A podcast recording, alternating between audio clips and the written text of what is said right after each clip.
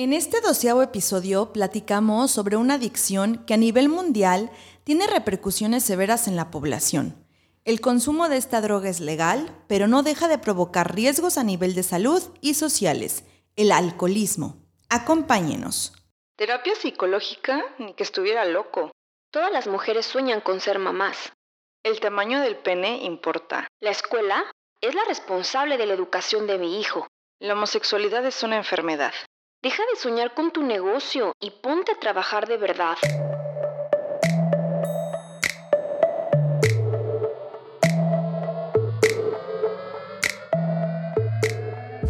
Te habla Georgina y Susana Sánchez.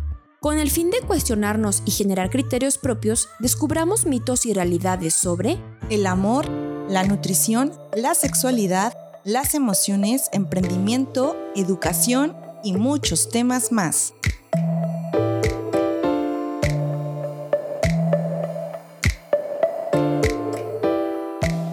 Hola, ¿cómo están? Les saluda nuevamente Geo y Susana, deseando que se encuentren muy bien. En este episodio platicamos sobre un tema de salud pública y que quizá muchos de nosotros, algún familiar, amigo o conocido, se encuentren envueltos en esta problemática. Les compartimos los mitos que a lo largo de este episodio iremos desmintiendo. Mito número 1. El alcohol no es una droga. Mito número 2. Si solo bebo los fines de semana, aunque sea en exceso, no me genera dependencia. Y mito número 3. El alcohol ayuda a olvidar los problemas. El origen del consumo del alcohol se sitúa hace unos 9.000 años con el surgimiento de la agricultura al descubrir que se podían conservar mediante la fermentación los productos de las cosechas, como los frutos, las semillas, transformándose así en bebidas alcohólicas.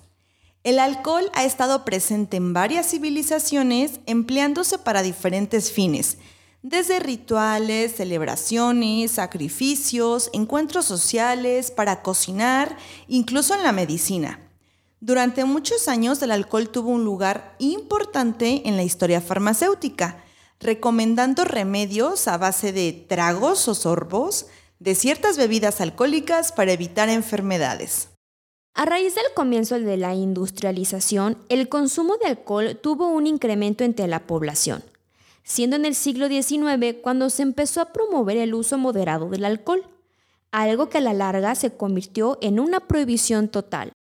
Para 1920, en Estados Unidos se aprobó una ley que prohibía la fabricación, venta, importación y exportación de bebidas embriagantes, disparándose el comercio ilegal de alcohol. Finalmente, la prohibición del alcohol en 1933 se eliminó. El alcohol es un líquido incoloro de olor característico. Las bebidas alcohólicas pueden ser fermentadas como vino, cerveza, sidra. Estas bebidas contienen una graduación entre los 4 grados y los 15 grados de alcohol. Se producen por la fermentación de los azúcares o de los cereales. También existen los destilados, los cuales tienen mayor concentración de alcohol. El vodka, whisky, whisky, whisky, whisky ron, brandy o ginebra tienen entre 40 grados y 50 grados de alcohol.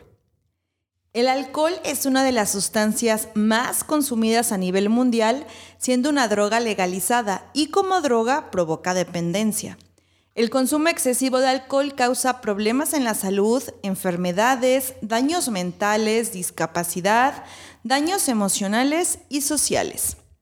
El alcohol se asocia a más de 200 enfermedades que van desde cirrosis, hepatitis, alteraciones neurológicas, enfermedades del páncreas, enfermedades cardiovasculares, degenerativas, trastornos mentales y alimenticios, trastornos de conducta, cáncer del sistema digestivo, hasta prácticas sexuales con conductas de riesgo. El alcohol daña el cerebro, el corazón, el sistema intestinal, produciendo cáncer de esófago o úlceras gástricas. Se genera también daños en la sangre porque se destruyen los glóbulos blancos, se atrofian los músculos, se produce impotencia sexual, se atrofian los hombres los testículos y daña también las hormonas como la tiroides, eleva los niveles de ácido úrico, aumenta la presión arterial y se convierte en azúcar en el organismo, por lo cual genera deterioro mental y demencia. El alcohol, como todas las adicciones, es discapacitante, deteriora y daña diferentes órganos y genera una carga de enfermedades crónico-degenerativas. Y ojo, esto no quiere decir que si tomamos una copita ya vamos a padecer todas estas enfermedades, pero si abusamos del consumo del alcohol, seguro estamos contribuyendo de forma voluntaria a dañar nuestro cuerpo y podemos caer en alcoholismo. Y es que creo que la mayoría de las personas mayores de edad alguna vez han probado el alcohol. Eh, nos hemos echado nuestras copitas, nuestros nuestras Sí, en alguna fiestecita o en algún restaurante. Te tomas un carajillo, una michelada, un gin. Aproximadamente el 70% de la población lo ha probado. Pero ¿en qué momento caemos de ser consumidores controlados a caer en alcoholismo? El concepto que utiliza la Organización Mundial de la Salud hace referencia al uso nocivo del alcohol. ¿Y cómo se caracteriza el uso nocivo del alcohol? Mm, bueno, puede ser cuando un menor de edad tome alcohol, una mujer embarazada consuma alcohol, quien conduzca un automóvil bajo los efectos del alcohol también es uso nocivo, trabajar puede ser en oficina o utilizando alguna maquinaria con algunas copitas encima y el consumo excesivo también es uso nocivo. Pero, ¿qué es consumo excesivo? Es un patrón en el que las personas llegan a consumir de 4 a 5 copas o tragos por ocasión en el último mes. El alcoholismo es una enfermedad crónica que no tiene cura, pero sí tiene control. Puede ser prevenible y tratable. Es progresiva porque comienzas tomando poquito a poquito, y cada vez más hasta volverse una adicción. Es una enfermedad deteriorante como cualquier otra adicción. Deteriora la parte biológica, psicológica y social. Quien lo padece tiene la necesidad de beber alcohol en cualquier momento y sin control, por lo que puede realizar cualquier actividad a cambio de conseguirlo, además de mostrar desinterés por su salud o su aspecto físico. Buscan ansiosamente este tipo de droga, la esconden, incluso se endeudan para conseguirla y no se pueden contener. El deterioro familiar y social se hace latente, los alcohólicos abandonan todas las responsabilidades que tenían, pueden volverse muy violentos o volverse un cero a la izquierda en la familia. Pierden el empleo, hay deserción en la escuela, se pierde la vida familiar y social. Según la OMS, nuestro país, México, se encuentra en el tercer lugar con relación a otros países del continente americano en número de muertes por consumo de bebidas alcohólicas antecedido por Estados Unidos y Brasil. El alcohol provoca al año 2 millones y medio de muertes en el mundo. De acuerdo con la OMS, la tasa de prevalencia del consumo de alcohol son más altas en los jóvenes de 15 a 19 años, siendo la región de Europa la de mayor consumo, seguido por el continente americano. En México, el promedio de edad para el inicio de sustancias psicoactivas, incluyendo el alcohol, es de los 13 años y medio. Según las encuestas de adicciones en nuestro país, se tienen consumos de más de 13 copas por ocasión en adolescentes. Recuerden que la OMS comenta que el consumo excesivo es de 4 a 5 copas o tragos por ocasión y aquí estamos hablando que en los adolescentes es más del doble de esta porción. Un factor súper importante que está muy de moda últimamente y que está ayudando a que el consumo por ocasión sea muchísimo mayor en adolescentes y bueno, también en jóvenes es el precopeo. No sé si en sus países se utilice el mismo término de precopeo, pero aquí en México el precopeo es cuando se toma antes de ir a un bar, a una fiesta o a una disco, ¿no? Como de ir al evento chuncho, ¿no? Antes tienes que ir ya hidratando. Exacto. Entonces ya llegas al antro, llegas al bar, pero ya tienes unas copitas encima. Esto hace que las porciones por mes sean muchísimo mayores. Claro. Y bueno, a comparación del adolescente o del adulto, los adolescentes realizan precopeo muchas veces en lugares, digamos, de mayor riesgo. Es menos común que un adolescente pueda tener acceso al alcohol dentro de su casa o que digan, vamos a hacer el precopeo en casa de fulanito y lleguen ahí los jóvenes. Caso contrario, a lo mejor un adulto que dices, ah, pues nos vemos en mi casa y ahí empezamos el precopeo, vamos a tal bar, a tal restaurante y empiezas ahí a beber. Los adolescentes muchas veces lo hacen en autos, en parques o Vía pública. en vía pública. Y una cosa es el precopeo, las copitas que te tomas antes de llegar a la fiesta, al evento, al antro, a donde vayas. Y otra es la caminera. Sí, también. Que es la cubita que te llevas mientras en el te- mientras Ajá. te desplazas de un... de un lugar a otro. Sí, del pre al antro y te llevas tu caminerita. Mm, Oye, ¿cómo te vas a tu casa? Igual te llevas la caminera, o sea... ¿Qué necesidad? sí. Y aquí vale la pena aclarar que los menores de edad no deberían por nada del mundo tomar ni una sola gota de alcohol, ya que se encuentran en etapa de crecimiento y el alcohol disminuye el desarrollo cognitivo. Se instaura más pronto ese mecanismo de recompensa, lo cual los hace más susceptibles a ser adictos. Así que si eres padre o madre de familia, por favor evita darle a probar alcohol a tus hijos, ya que es perjudicial para su salud. Híjole, ¿cuántas veces no hemos visto también el, ay, que pruebe aquí mi hijo conmigo el alcohol? Yo prefiero que beba conmigo a que beba allá afuera con los amiguitos. Exacto.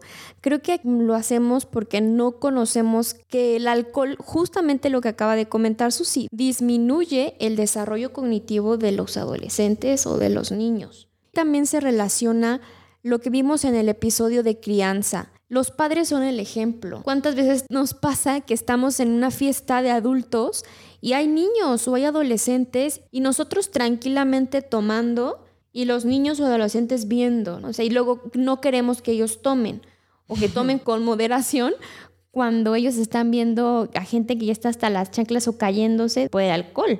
Sí, claro. Lo normalizamos cuando Ajá. realmente tendríamos que tener muchísimo cuidado con los menores de edad que están a nuestro alrededor. Exacto, o sea, disminuir esas situaciones de riesgo para ellos.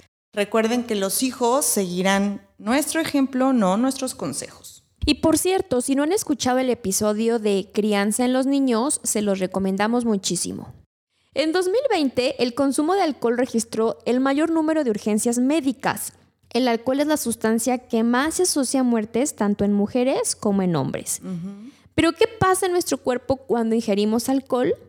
El alcohol es absorbido primeramente por el aparato digestivo, pasando a la circulación sanguínea en la que puede permanecer hasta 18 horas. Por eso es que al día siguiente sigues intoxicado, ¿no? Y sigues oliendo alcohol. Sí, Me muchas veces, muchas veces ya ni, ni siquiera estás crudo, todavía sigues Borrachito. borrachito. Ajá. Pocos minutos después de haber bebido, pueden aparecer una serie de efectos cuya manifestación varía según la cantidad que se haya ingerido. Y algunos de los efectos son los siguientes. Desinhibición, euforia, relajación, aumento en la sociabilidad, dificultad para hablar, descoordinación motora, somnolencia y finalmente intoxicación aguda que genera cometílico, el cual puede llevar a la muerte. El cometílico sucede cuando se toma muchísima cantidad de alcohol muy rápido y el hígado no alcanza a metabolizar toda esta cantidad de alcohol. El alcohol se caracteriza por ser una sustancia psicoactiva, depresora del sistema nervioso central, por eso es que al otro día nos sentimos como cansados, tristes, medio. Desorientados. Sí, medios deprimidos. Y el alcohol también tiene una gran capacidad de causar dependencia. Con eso desmentimos el mito número uno, referente al que el alcohol no es una droga. Según la Organización Mundial de la Salud, una droga es toda sustancia que al introducirla en el organismo produce en el individuo modificaciones de su estado psíquico, percepciones, emociones y conducta. Las drogas adictivas pueden causar dependencia si se consumen repetidamente. Y el consumo de alcohol encuadra perfectamente en esta definición. En nuestro país, México, no tenemos una característica marcada de consumo diario de alcohol, como en otros países, por ejemplo en Europa, en donde es muy común que coman con vino o que consuman vino a lo largo del día. Sí, claro. Es parte de su cultura. Pero en México la característica de consumo es más explosiva. ¿Cuántos de nosotros, debido a ocupaciones familiares, a la escuela, el trabajo, Entre semana nos reservamos para consumir alcohol, dejando esta actividad para el fin de semana. Sí, y aquí nos tomamos lo que no nos tomamos en la semana. Exactamente, entonces aquí hay que hacer una autoevaluación para identificar si nuestro consumo de alcohol en ese momento se está caracterizando por ser excesivo o moderado. Según un artículo científico de la UNAM, se ha encontrado que hay diferentes tipos de bebedores, personas de bajo riesgo, bebedores de riesgo y aquellos que presentan un consumo nocivo. Los bebedores de bajo riesgo consumen de manera ocasional y de forma moderada alcohol. Los bebedores en riesgo toman grandes cantidades de alcohol, aunque no de manera frecuente. Las personas que tienen un consumo nocivo de alcohol ya sufren consecuencias negativas como lagunas mentales, pérdida temporal, incluso de su capacidad de juicio. Y pues estamos hablando que en México la mayor cantidad de bebedores son de riesgo o de consumo nocivo. Y con esto desmentimos el mito número dos que señala que si solo bebo los fines de semana, aunque sea en exceso, no me genera dependencia. Como comentamos, el consumo del alcohol tiene efectos inmediatos que aumentan el riesgo de consecuencias dañinas para nuestra salud. Aunque bebamos de manera ocasional, el riesgo aumenta porque el consumo del alcohol es muy alto y frecuentemente, a lo mejor no nada más un fin de semana, una vez cada 10 años, sino cada fin de semana. Y ahora nos vamos a un corte, pero de regreso seguiremos platicando sobre las consecuencias del alcoholismo. Y ahora, un recordatorio. Visítanos en nuestro Instagram mitos y realidades-oficial y sigue el hashtag conocer para comprender. Recordemos que el alcohol es una droga depresora del sistema nervioso central, neurotóxica, adictiva y perjudicial para el sistema cardiovascular.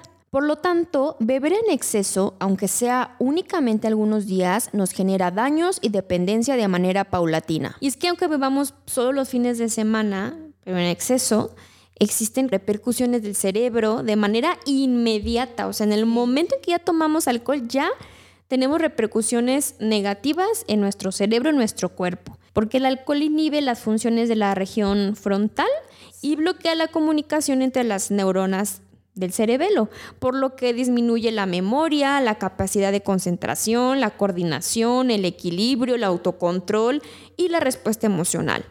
El alcohol también daña la corteza cerebral afectando nuestra habilidad para planear, pensar y comportarnos. Derivado de todo esto ocurre que no podamos caminar bien, arrastramos las palabras, no coordinamos, tiramos las cosas, no nos acordamos de las cosas sucedidas, tenemos lagunas mentales y queremos hacer cosas irracionales. Incluso se generan cambios a nivel emocional. Podemos llorar, reír eufóricamente. Sí, tratar de que, ay, ya tú eres mi mejor amigo, aunque acabamos de conocer a la persona. O al otro extremo, ¿no? De que de plano ya terminan peleando. Es que ya me vio feo, es que qué onda. O sea, ya todo el mundo te está viendo feo, ya sala, sacamos ya lo, lo mala copa. Y el típico de yo manejo, y aunque esté hasta las chanclas, ¿no? Entonces hacemos cosas sin pensar, imprudentemente, llamar a la ex, al ex. y muchas veces arriesgamos nuestra vida y la vida de las personas que están a nuestro alrededor. Sí. Otro de nuestros órganos que también sufre mucho, mucho, mucho por el alcohol son nuestros riñones. Y es que ellos están eliminando más agua de la que ingieren trabajan más de lo normal y por eso es que a cada rato vamos al baño, ¿no? Orinamos constantemente. Al eliminar agua, el organismo la busca en otros órganos y esto provoca que nuestro cerebro también pierda líquido, lo que genera el dolorcito de cabeza. O dolorzote. O dolorzote de cabeza. Cada vez que bebemos alcohol solo podemos excretar del 5 al 10% de lo que consumimos Casi siempre esto va por la orina o por la respiración y el resto no puede ser metabolizado. El hígado es el principal órgano implicado en esta cuestión de la metabolización del alcohol. Trabajando a marchas forzadas, esto genera un efecto químico bastante nocivo en nuestro organismo. Y los efectos en esta cuestión de la metabolización del alcohol son las náuseas, vómitos y también el dolor de cabeza. Entonces, muchos de nuestros órganos están trabajando a marchas forzadas, desde el cerebro, riñón, hígado, Bueno, no se diga los pulmones, también los pulmones, y es que el alcohol acelera la respiración. Y debido a la permeabilidad en las membranas pulmonares, es que se puede analizar esta cuestión del consumo del alcohol por medio del aliento. Por eso es que las pruebas del alcoholímetro se miden pues por el aire, se mide la cantidad de alcohol que uno está exhalando o expulsando. Las pruebas del alcoholímetro también se conocen como alcoholemia. Sí, y de ahí pues ya directo al torito. Bueno, aquí en México es a donde te llevan a los separos por varias horas y pues no sirven ni los chicles, ni las pastillas, ni el mazapán, ni el café, ni, Ni la que te lave los dientes. Ni que te lave los dientes, ni que chupes una moneda para evitar el olor a alcohol, ni que le soples despacito. O sea, no, no, no, no, nada, nada, nada. Te aplican el alcoholímetro y sale porque sale el exceso de alcohol, no hay escapatoria. Y aquí les queremos platicar un dato curioso sobre la historia del famoso torito. El torito, bueno, como ya comentó Susi, aquí en México es el lugar a donde te llevan para que cumplas una sanción por haber manejado en estado de ebriedad. O Bueno, bueno, sanción administrativa en general, ¿no? ah, exacto. Y el torito el original se encuentra en la Ciudad de México. Ya con el paso del tiempo, todos los separos de este tipo de centro de sanciones administrativas se llaman torito, ¿no? Así lo conocemos en México. Pero el original está... La matriz. Ah. La matriz está en la alcaldía Miguel Hidalgo y se abrió en 1958, hace un buen de tiempo, cuando Adolfo Ruiz Cortines era presidente. Y el motivo por el cual se llama Torito o le dicen el Torito es porque el terreno anteriormente o el predio en donde está ubicado este centro anteriormente era un rastro. Y entonces cuando te llevaban se decía, ah, ya te llevan de Torito. Entonces se quedó este apodo Ujú. a el Centro de Sanciones Administrativas y de Integración Social. Así que no caigan en el torito, por favor, cuando tomen, no manejen. Y continuando con los efectos que tiene el alcohol en nuestros órganos, en el corazón también se provoca un aumento de la actividad cardíaca y aceleración del pulso. Cuando el alcohol llega a la sangre, se produce una disminución del azúcar presente en la circulación, lo que provoca sensación de debilidad y agotamiento físico. Y al encontrarnos intoxicados por el alcohol, también nuestros reflejos se ven dañados, se reduce la capacidad para razonar estímulos visuales, a los estímulos auditivos, que incluso estos estímulos son básicos para conducir. ¿Cuántos accidentes y muertes por conductores borrachos no hemos escuchado o conocido? O incluso estado cerca de vivirlos. O vivido. Les compartimos la lista de los países que tienen más muertes por conductores alcoholizados según la OMS, iniciando Sudáfrica, posteriormente Canadá, Estados Unidos, Australia, Francia, Italia y España. Y México ocupa el séptimo lugar a nivel mundial en siniestros viales, y de estos siniestros existe la categoría que es provocada por alcohol o por drogas. Y recuerden que los accidentes son una causa para adquirir una discapacidad. Esto también lo revisamos en nuestro episodio número 3, dedicado justamente a la discapacidad. Las desgracias viales son la segunda causa de discapacidad motora permanente. O sea, alrededor de 860 mil mexicanos viven con limitaciones para caminar o moverse debido a un siniestro automovilístico. Y muchos de estos siniestros son ocasionados por el alcohol o por las drogas. Aquí estamos hablando de una discapacidad adquirida.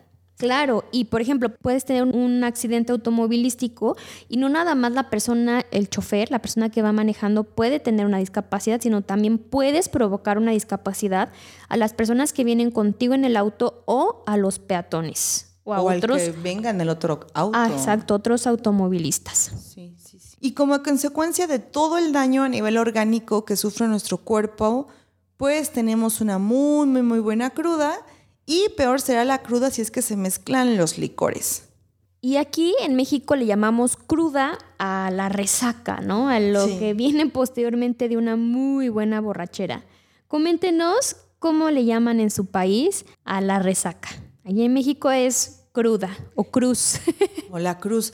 Y también existen muchos mitos relacionados con la cruda, ¿no? Sí. Bueno, acá es muy típico de vamos a curárnosla Ujú. y no te la acabas curando, o sea... O sea, la acabas conectando, no curando, ¿no? El típico de, ay, he hecho una michelada o una cerveza para la cruda. Pero no, no es bueno. También existen muchos mitos No. relacionados con eso.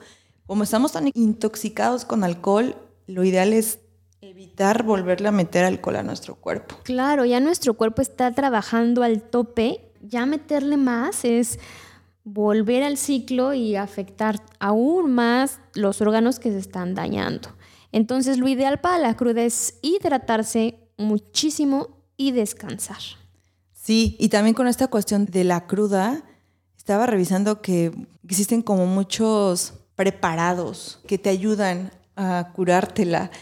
Sí, de hecho eso era muy típico en las cantinas. En las cantinas tradicionales, de esas que tienen sus puertitas de madera, que las abres así de par en par, mm, en algunos pueblos todavía se utilizan mucho los brebajes o los chupitos como para curártela. Pero Sí, pues sí, también sí, son- hay, to- hay todo una, un listado de, Una de gama. bebidas, sí, de verdad, de Sí. sueros para curártela. Sí, pero la mayoría de estos sueros o bueno, bebidas también tienen alcohol, entonces mm, mm, no, no son recomendables. Y hablando de esa cuestión de la cruda geo, incluso por situación fisiológica, no es lo mismo el efecto que genera el alcohol en un hombre que en una mujer, incluso para recuperarse. Fisiológicamente, el cuerpo de la mujer requiere de mayor tiempo para recuperarse de una muy buena fiesta. También el alcohol modifica la conducta, la parte comportamental y algunos de los comportamientos que se ven afectados por el consumo del alcohol son pues la agresividad o la conducta sexual incluso. Sí, de hecho también aumenta el riesgo de agresión sexual, de vivirla o de que tú generes esa agresión sexual bajo los efectos del alcohol. O de cualquier otra droga también. Sí, sí, sí, sí. Y el consumo nocivo de alcohol también puede perjudicar a otras personas. Sí, claro. A los familiares, a los amigos, a los compañeros de trabajo e incluso a personas desconocidas, como ya lo comentábamos, los accidentes automovilísticos. O de que te estás peleando con un desconocido, con tu familia, con tu amigo, no sé, es toda una bolita de nieve. Y es que además las agresiones, situaciones de violencia y suicidios aumentan con el alcohol. Como ya vimos, las consecuencias son totalmente negativas y desagradables. El consumo nocivo de alcohol genera una problemática sanitaria, social y económica para la sociedad. Y muchas personas que consumen alcohol u otras sustancias comentan que desean hacerlo más cuando intentan enfrentar sentimientos desagradables sobre sí mismos o sobre su vida. Y esto se relaciona con el mito número 3, que hace referencia a que el alcohol ayuda a olvidar los problemas y aquí desmentimos este mito. La verdad es que no, no se olvidan los problemas. El alcohol solo ayuda a que no tengas un control sobre ti mismo. Es una ilusión para el cerebro porque realmente nuestros sentidos y nuestra conciencia están disminuidos con el consumo de esta droga. Pero la realidad es que los problemas siguen ahí. Cuando nos reponemos de esa borrachera, seguimos acordándonos de los problemas. Siguen presentes los problemas, no se solucionan. No. Es como que me voy a poner una Súper buena borrachera, ajá. y al otro día ya cero problemas. Los problemas no desaparecen, sin embargo, lo que sí desaparece es nuestra salud y podemos poner en riesgo nuestra vida, nuestra integridad y la de las personas que nos rodean. El alcohol genera que alguien con problemas o dificultades tenga cada vez más problemas y la mayoría de los alcohólicos no detectan todo esto de forma racional hasta que las consecuencias se vuelven un problema gravísimo.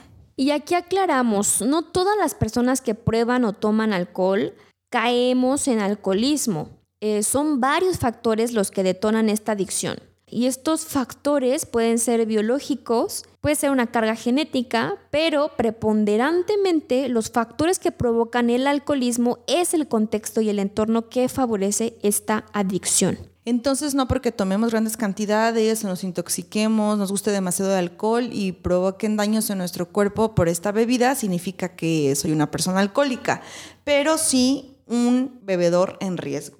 Y aquí existe una finísima línea entre estas dos. Y es muy, muy fácil pasar de una etapa de abuso a una etapa de alcoholismo, ya que la dependencia se va incrementando y es muy difícil parar. Mientras la adicción o el problema sea más grande o más avanzado, será muchísimo más difícil atenderlo y detenerlo. El recuperar la salud y salir de la adicción dependerá de la prontitud con la que se atienda la adicción y se comience con el tratamiento. Y aquí vale la pena aclarar que el alcohol no es bueno ni malo. Nosotros le damos la connotación que deseamos.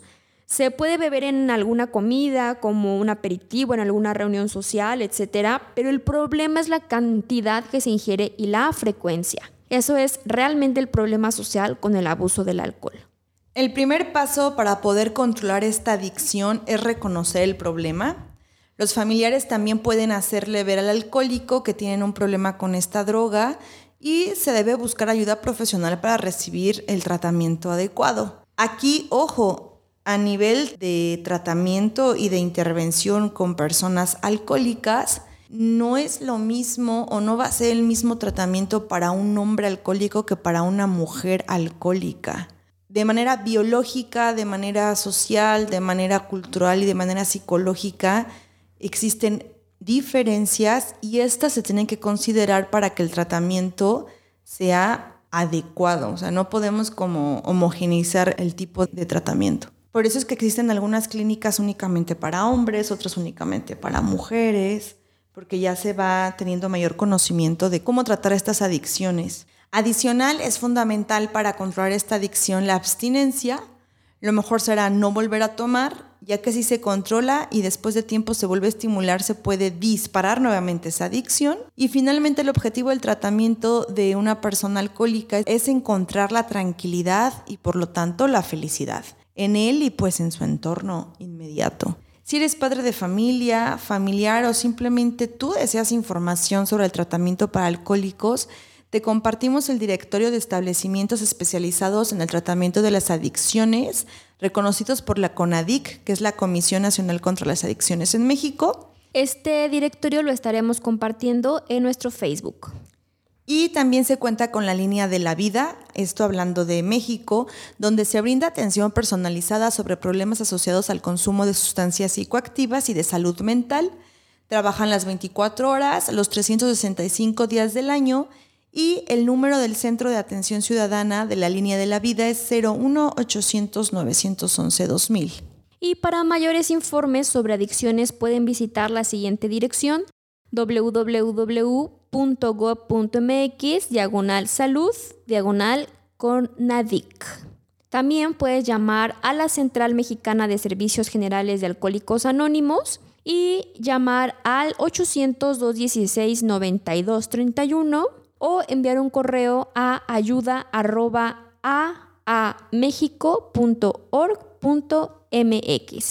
Ellos mejor conocidos como AA.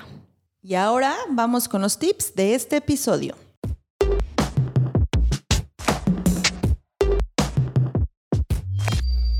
Tip número 1.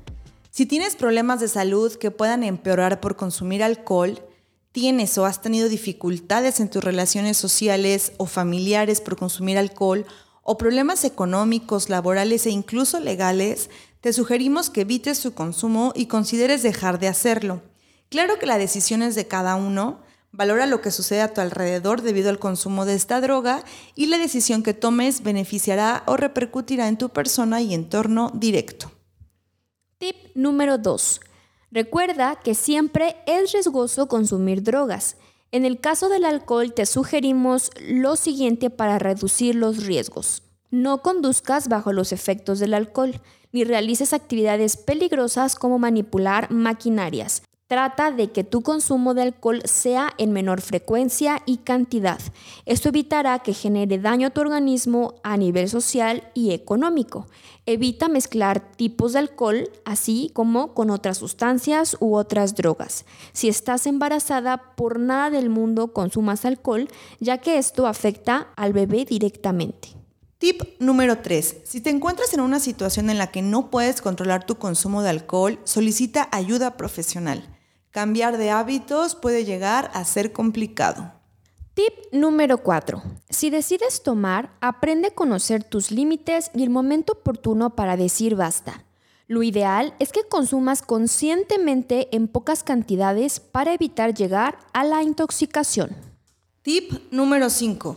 Si te encuentras con alguna persona que caiga en coma etílico, llevarla de urgencia a un hospital es de suma importancia para que se atienda con prontitud, pues esto puede evitar la muerte. Existen algunas señales previas al coma etílico que pueden presentarse en algún familiar, en algún amigo, incluso en nosotros. Y estos signos pueden ser desde la dificultad para articular palabras o frases, la incapacidad de concentrarnos, la pérdida de la sensibilidad y los reflejos, dificultad para caminar o mantenernos de pie, los vómitos, la somnolencia excesiva y la pérdida de la conciencia y desmayo. Esos son como previos al coma etílico. Y también existen síntomas cuando ya la persona está sufriendo un posible coma etílico. Esto tiene que ver con la dificultad para respirar. La persona se puede encontrar en un sueño profundo que no responde ni a ningún estímulo ni a ninguna llamada y es bien importante mantener a la persona acostada de lado para evitar que se ahogue con el vómito. Y asegurarnos de que se encuentre calientita o arropada porque también se puede generar hipotermia. No se recomienda ofrecer líquidos, alimentos o incluso medicamentos en caso de que la persona no esté consciente. Por eso es bien importante luego, luego llamar a urgencias y la presencia de un médico para que sean ellos quien lo atiendan Muchas veces queremos, ay, vamos a darle café para que se le baje la borrachera o que coma algo. Y esto puede aumentar el riesgo de ahogamiento. Tampoco es recomendable el inducir el vómito ni dar baños de agua fría para intentar despertar a la persona que se encuentra inconsciente porque el cambio brusco de temperatura le puede generar incluso una dificultad respiratoria, un paro cardíaco y morir. Entonces, llamar a urgencias lo más rápido posible para evitar que empeore la situación es la sugerencia para evitar la causa de graves secuelas neurológicas o la muerte. Tip número 6. Si tienes algún familiar cercano con problemas de alcoholismo y decides apoyarlo en su proceso de recuperación, en primer lugar, nunca pelees con un alcohólico, aléjate hasta que el estado de embriaguez baje Trata de hablar con él o con ella cuando esté sobrio o sobria y hazle ver que tiene un problema con el alcohol y que necesita ayuda. Busquen ayuda profesional, será un proceso difícil de reconocer para el adicto y algunas familias por amor o por desesperación llevan a la fuerza a su familiar a alguna clínica. Así que pueden acercarse con expertos y pedir ayuda o recomendaciones de cómo generar este proceso específico para tu familiar y para ti. Tip número 7. Si por lo contrario decides alejarte de la situación, considera que la persona alcohólica saldrá de su problema en el momento que él o ella lo decida. Cuidar tu salud mental y alejarte como primer lugar también es válido. Y aquí hemos llegado al final de este episodio. Si conoces a alguien a quien le pueda servir la información, no dudes en compartirla. Coméntanos en nuestras redes sociales qué te pareció el episodio. Muchas gracias por estar, ámense mucho y vibren bonito. Chao. En el próximo episodio platicaremos sobre Sugar Dating. Gracias por escucharnos. Tú eres parte fundamental de este proyecto. Si te gustó nuestro contenido, ayúdanos a compartirlo. Síguenos en nuestras redes sociales y coméntanos sobre qué mitos y realidades te gustaría que descubriéramos juntos. Encuéntranos en Instagram como mitos y realidades-oficial y con el hashtag conocer para comprender.